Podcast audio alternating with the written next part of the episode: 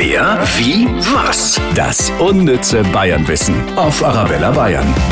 Letztens hatten wir die Dinkelsbühler, heute sind die Feuchtwanger dran, beziehungsweise die Zeiselesfänger. So nennt man nämlich die Bewohner von Feuchtwangen in Mittelfranken. Der Spitzname geht wieder auf eine alte Geschichte aus der Biedermeierzeit zurück. Da ist der kleine Vogel, ein Zeisig, der Frau vom Bürgermeister aus dem Käfig geflogen. Was macht man dann? Natürlich den Gatten um Hilfe bitten. Und der hat daraufhin alle Stadttore schließen lassen. Naja, wenn die Flucht über die Luft nicht geht, dann kann der Vogel ja vielleicht mal klingeln. Wer, wie, was? Das unnütze Bayernwissen auf Arabella Bayern.